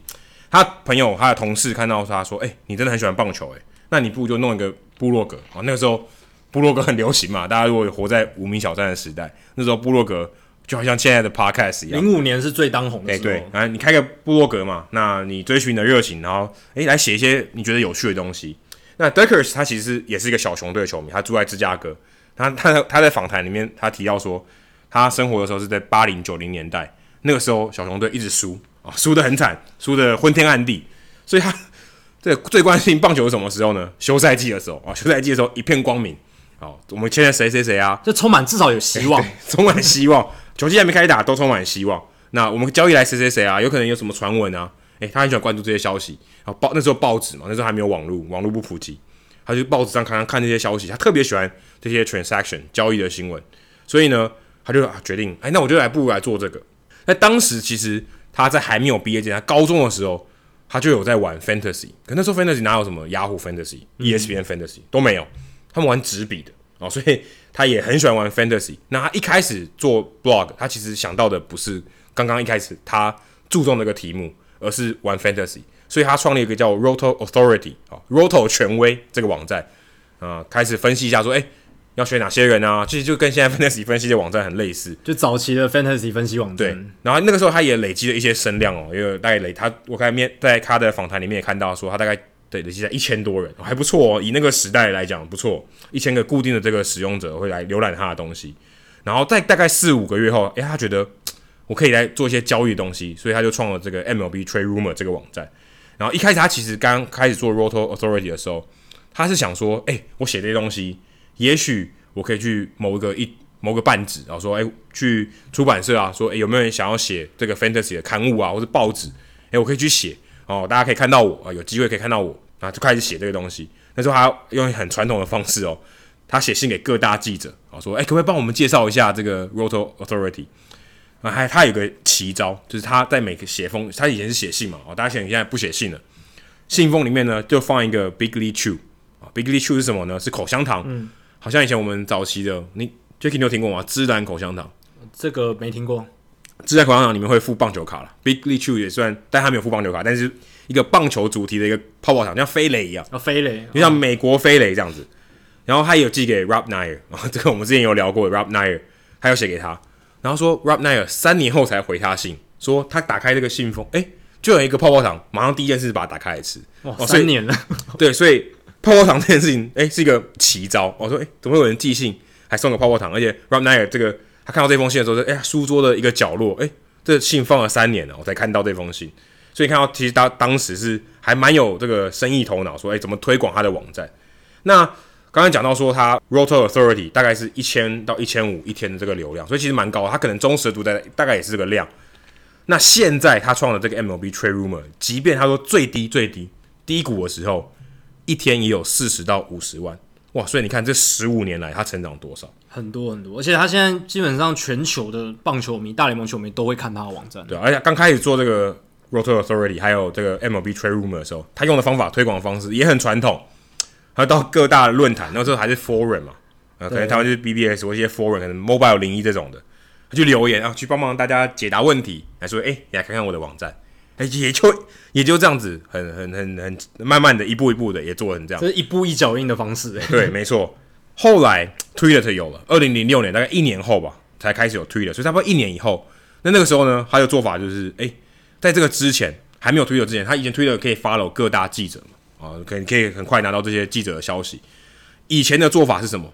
他每天去刷新这个 ESPN 的网站，一直反复的按 F5 啊，什么时候有消息出来，我马上就 po 啊，就这样子。不然就是写信给这些记者，呃，套关系，你说，哎、欸，我跟你怎么样怎么样，然后真的有记者透露给他通风报信的，说，哎、欸，我觉得有可能有什么新闻要要出了，但是你不可以先见报哦，等我先出，嗯，那他先先准备好，哎、欸，先把一些东西写得更细，哎、欸，他看做的时候我马上看猪，哎、欸，哇，我马上就有流量进来了，所以他也用这种方法。算我觉得算蛮有生意头脑的哦，去去探这些 scoop，去这些内幕，还有办法挖得到，也很认真啦。就是很认真，你要这样子土法炼钢去做这件事，不是每个人都做得到的。这真的，我对我来讲，我觉得超土炮，很很用功。你现在以网络的这个世界来讲，你应该是 follow 各大的这个记者，对，然后让他自动推推播到你的 feed 上面，这样比较快嘛。对，所以这样也真的蛮神奇的。他但因为这样就大概这样做了两年多啊，后来就辞职不干了，我开始专心做 MLB Trade Rumor，想说，哎，我的广告的收益。能不能支撑我的生活？那时候就其实有一些网络广告可以这样做。然后呢，最有趣，我看到一个成就是，在二零零七年十二月的时候，这个奥克兰运动家队 Billy Beane 哦，这个魔球的这个主角，他在记者会上，他那个时候刚好很多记者问他一些像 Johan Santana 跟 Jose Reyes 的交易，那时候他们有在要跟明尼苏达双城还有这个纽约大都会想要谈一个三方交易，那时候就在这个 MLB Trade Rumor 上揭露了。可那时候 MLB Trade Rumor 其实只是一个小小的网站，没有什么名气。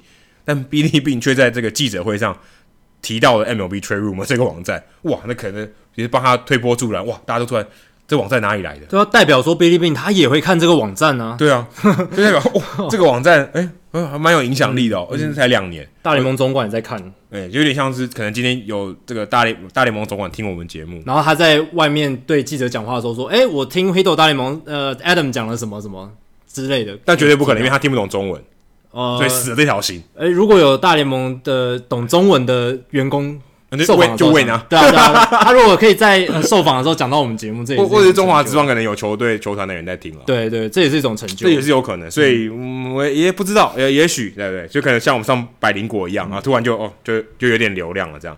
那 Dekers 他现在其实已经比较少写，他就变成啊，算是老板了。那如果你常常看到现在在写的是这个叫 Jeff Todd 的人。那他是主要的这个编辑。那现在，呃，他们现在也做的方法也跟以前不太一样了。他以前可能是报说，哎，谁谁谁可能被交易啊，就只是那种很短篇的消息，嗯，没有什么分析啊，或是一些很深入的报道。那现在 MLB Trade Rumor 其实已经，已经其实已经不是 Trade Rumor 了，哇，他已经变得很专业了，很专业，甚至很多那种人物的专访啊，各式各样的新闻都有。所以，呃，已经有点名不符实了，已经有点挂羊头卖狗肉了。但他基本上已经算是一个。很不错，很深度的一个算是大联盟的资讯的来源。我觉得他们可以改名成 MLB Trade Rumors Analysis，因为他们每一个 rumor，他们其实那个作者都会有一些下面自己的分析。哦，对，以前可能说啊，我今天交易某某新秀。哦，然后就结束了，就名字，对，就结束了，只是一个名字，只是一个消息。啊。现在可能有这个新秀的分析，对，分析他是什么时候选进来的，什么来历，对，那擅长什么，未来可能什么时候上大联盟，模板是谁，对，那球员为球队为什么要交易他，背后的思维可能是什么？对，所以越来越深入，所以你可以是一步一脚印的，从当时啊这个写信开始，一直到现在十五年的时间，越做越好。他们现在开始转型啊，也有点转型了，也开始做影片了。嗯、啊，在所以你在这个 YouTube 上面，你也看到 MLB Trade Rumor 的影片。也是蛮多分析的，也有一些访谈，也有一些哦，他们口语上表达说，哎，他们怎么？因为像摩托也蛮像我们节目的，去聊聊一下说，哎，他们最近怎么看这个交易，或者是哎，接下来可能二零二一年有哪些自由球员值得你注意？他们可能会跟哪些球队有些需求，可能会拿到怎么样的合约？这些其实他们都有，所以他们也开始把这些内容做成影片放在 YouTube 上，还有 IG 上，他们也会发这个现实动态，做一些跟他们观众一些互动、一些问答。然后一些讨论这样子，那还有我很喜欢他们网站的内容是，他们会把很多当天不同的消息统包起来。对，就是刚刚讲 one stop shop，就是你去一个地方什么都有啊，你就不用去大各大记者 Twitter 上面看。对，很同整性的。那这个是对于呃收集资料啊，你要了解那一天发生什么事会更有效率。可以说是什么交易的懒人包。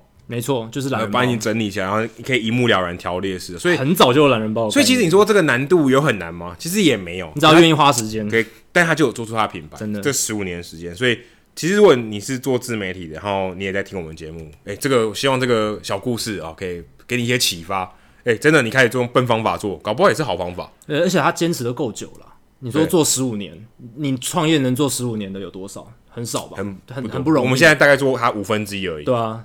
就我们就已经觉得好像做了一辈子了，对不对？那他能做到现在这样很不容易，而且他们网站上还有几个功能，它上面有一个列表，有一个 tools 那个功能底下，它有一些比如说像呃薪资仲裁的 tracker，就是一些资料你可以去更多工具可以用，很多工具交易的 tracker，然后延长合约的 tracker，自由球员的 tracker。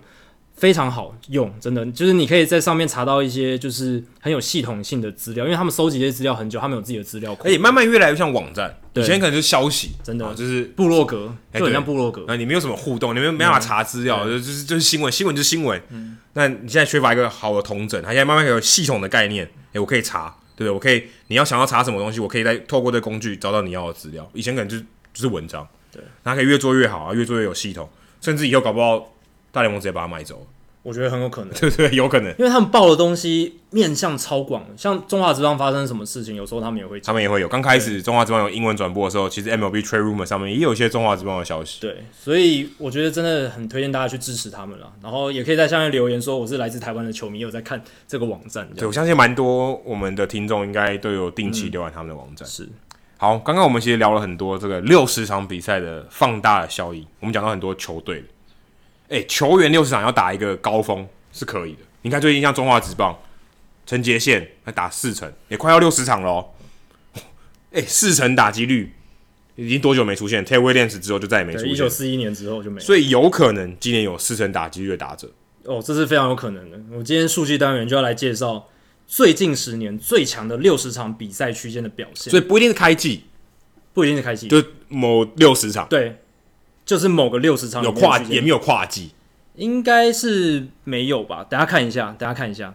那这一个数据的统整是大联盟官网的哦，资料库分析师 Tom Tango，还有这个棒球研究的专家 Jason Bernard，他们两个人一起哦去研究这个很难找的数据。他们总共统整出来十个类别，十个棒球数据项目，六十场区间最好的表现，然后给大家一个概念说，诶，今年赛季打完，如果打出史诗级的表现，可能会有什么样的数据哦？那也要看说，诶，这些今年的球员有没有球员可以打破这些记录？那要先提的是，他们有设一个数据的门槛，就是这个六十场区间通常都是在一个七十五天以内的这个六十场比赛，所以应该没有跨季啊，因为跨季的话就不是七十五天以内了，对不对？哦，对，所以是七十五天以内的六十场比赛。那再来就是说打者的话，如果是呃这种呃频率型的数据 （ratio stats） 是。最少的打席数是一百八十六个，就是平均每一场要三点一个打席数。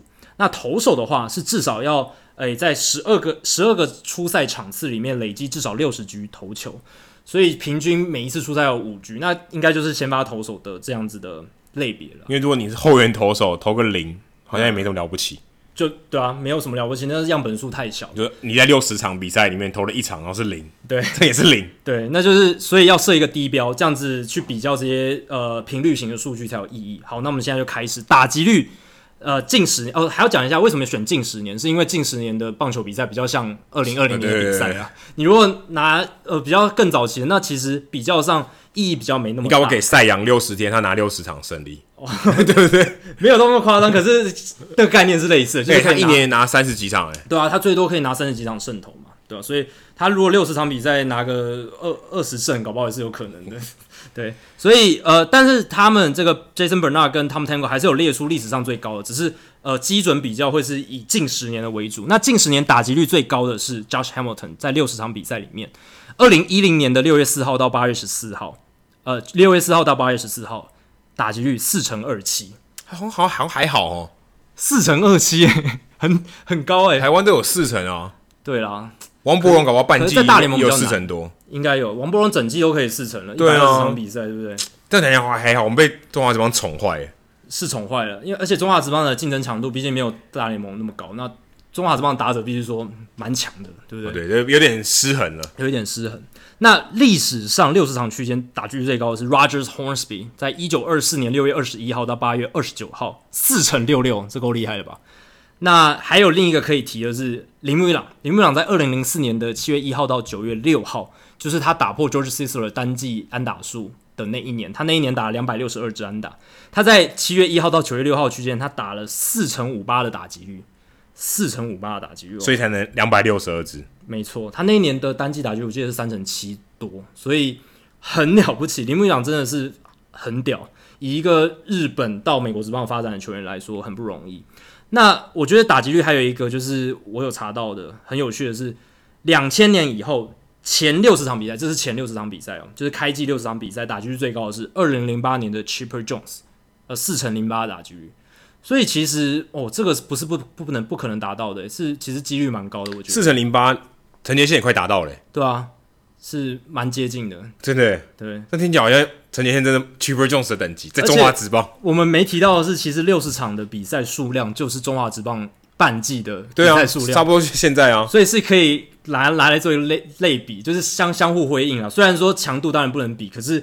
这个这个是可以有人办到，哎、欸，就想你就你就想 t r i p e r Jones 在大联盟的这个地位，嗯、然后嗯，这这个总可以比吧，对不对？至少联盟内总是可以比吧，对不对？对，Chipper Jones 当时的这种高超的打击技巧，其实跟陈杰宪现在中华职棒高超的打击技巧差不多的，真的。对，很多他可能就是中华职棒的 Chipper Jones，这个这个总这个总可以了吧？完全可以，对，就是这样子说。对，打击技巧相当于中华职棒的 Chipper Jones，所以中华职棒可以出现，我觉得。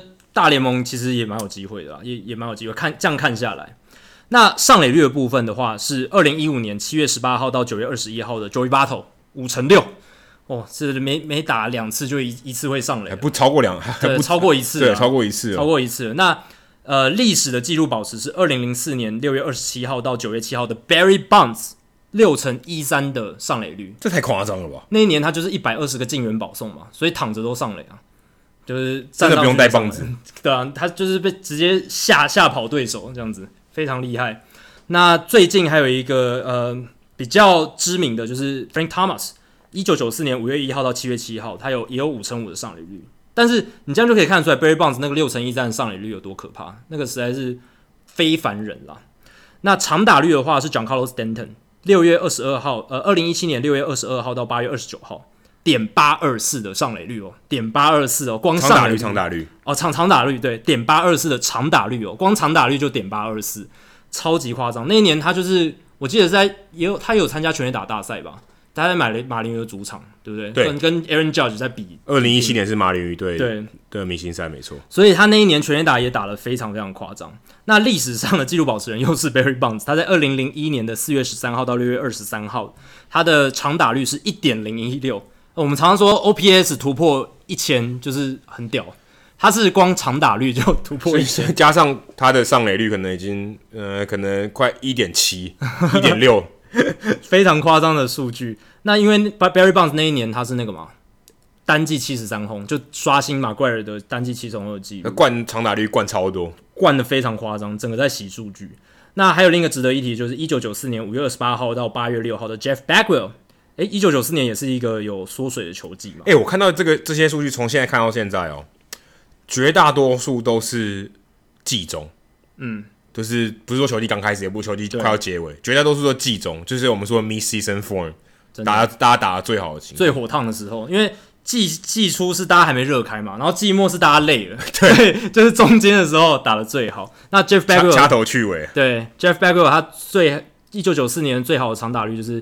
点八八三，在六十场的区间里面，那 OPS 进攻指数、攻击指数的话，Bryce Harper 哦，二零一五年四月二十四号到七月五号，一点二六九，很好的数据。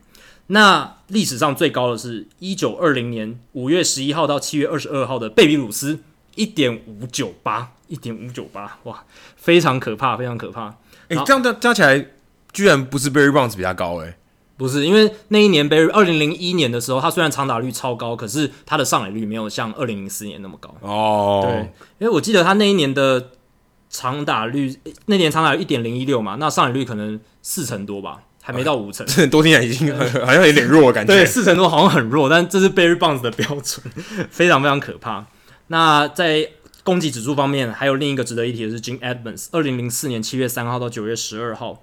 他那六十场区间一点三六七的攻击指数，那再来是安打数，安打数是 Jose Altuve，二零一七年五月二十七号到八月八号一百零三支安打，没错，就是太古达人那一年。但我觉得他能打出那么多安打，不会只是靠就是投完好了，就是他他一定还是有蛮高超的打，平均一场比赛要打一点多支安打，对啊，很难诶，快要两接近快要两支了，对啊，如果他一百二十支安打的话，就是一场至少两支，很可怕。那呃，历史上的纪录保持人又是铃木洋，也是在二零零四年七月一号到九月六号，一百二十一支安打，我刚才同一个区间了，没错。然后还有一个值得一提的就是 Johnny Damon，两千年七月九号到九月十二号，一百一十一支安打。我那时候还在运动家，还在皇家？呃，应该是在皇家队吧？Okay. 还还还还是在运动家？我有点不确定，可以去查一下。再来是全垒打数，全垒打 Giancarlo Stanton 跟刚才呃长打率同样的区间，二零一七年六月二十二到八月二十九号。他那个六十场比赛打了三十三支全垒打，哇，中间还横跨明星赛，哎，对，如果把全垒打大赛加进去，可能破快要破百。对，所以全垒打大赛迷失是一个迷失，在他身上不适用，没错，但可能过去效用是在后发生在后面两年，那可能哦，对啊，后遗症是 没有那么快，就后后面就受伤的情况蛮严重的，但是他那六十场打了三十三支全垒打，平均哦，就是每两场就要打打一支了嘛，不不到两场，不到两场就要打一支了，那。纪录保持人，历史上纪录保持人，二零零一年的四月十三号到六月二十三号的 Barry Bonds，三十七轰，也是七十三轰那个球季。然后还有另一个值得一提的，就是 Sammy Sosa，一九九八年五月二十二号到七月三十一号，三十四轰，他在六月就打了二十支全垒打。所以 Sammy Sosa 一在九八年真的赶进度赶得非常凶，在下半季的时候，呃，应该说从六月开始到下半季都赶得非常凶。然后再来是打点，Josh Donaldson，二零一五年七月一号到九月十一号，六十八分打点。那历史纪录保持人是 Hack Wilson，一九三零年七月十七号到九月二十七号，九十分打点，六十场比赛打九十分打点，这太夸张了。然后真的太夸张，这等一场比赛打一点五分打点。对啊，基本上哦，每一场比赛至少要有一分打点以上。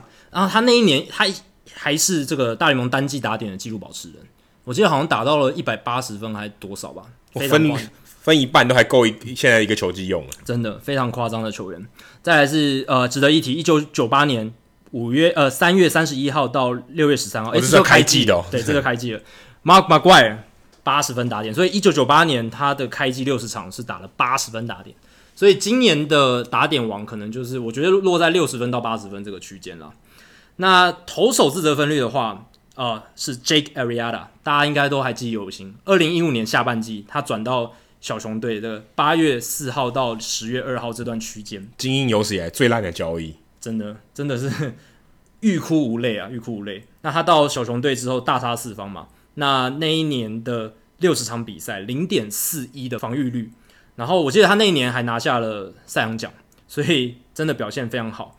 那历史记录是一九八一年的四月九号、五月到五月八号的 Fernando Valenzuela 六十场比赛零点二九的哦自责分率，好像他刚上来那一年吧，就是那一年，啊、就是 Valenzuela Mania 的那一年。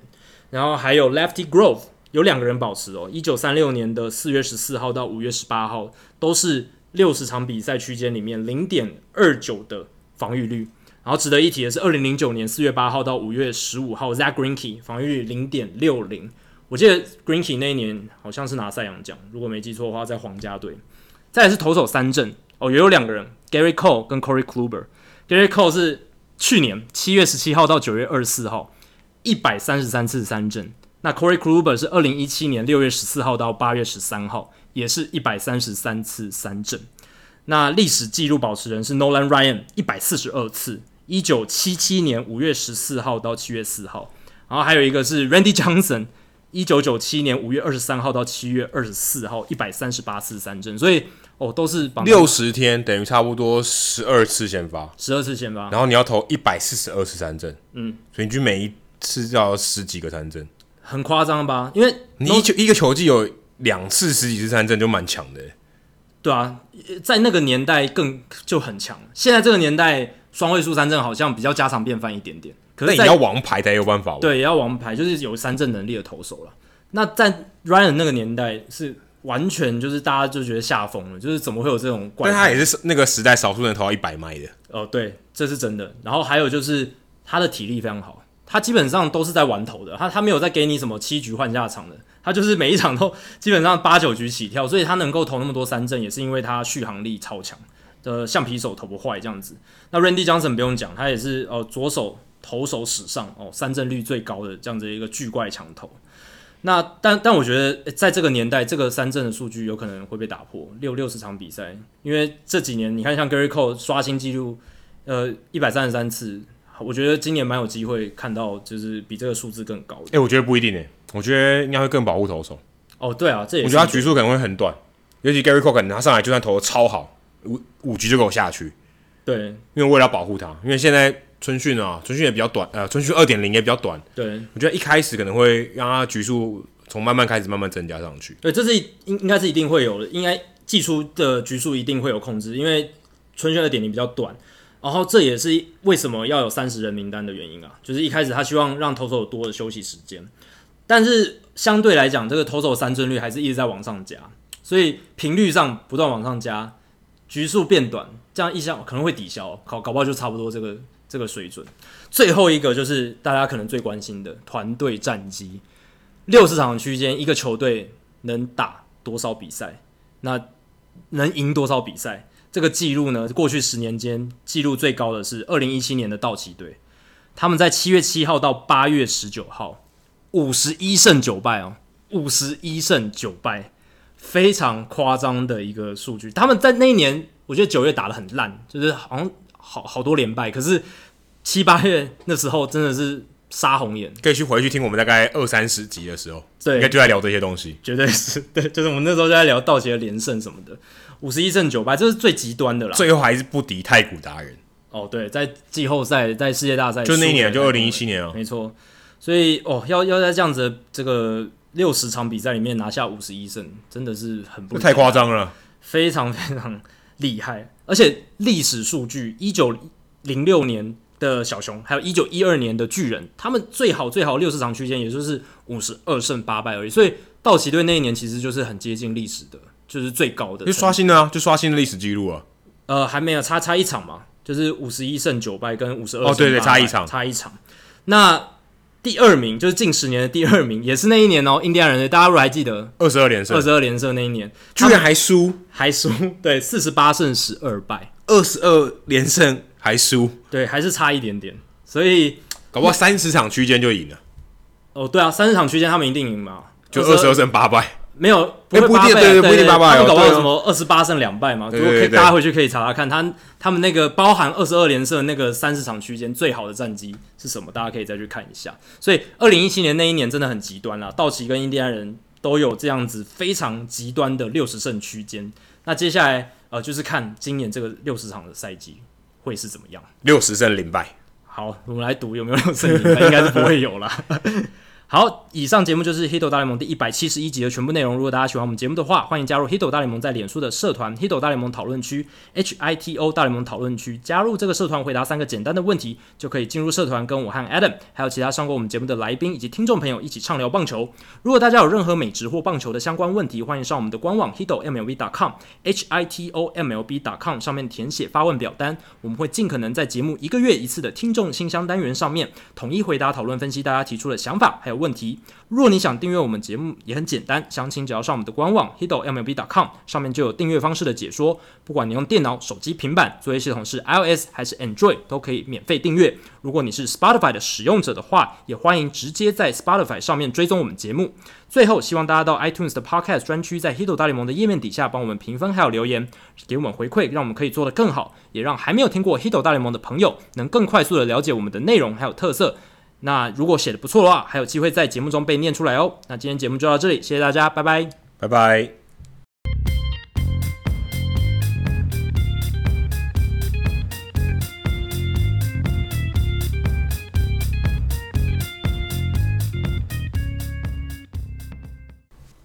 啊，好酸哦，腰好痛哦。啊，等一下啊。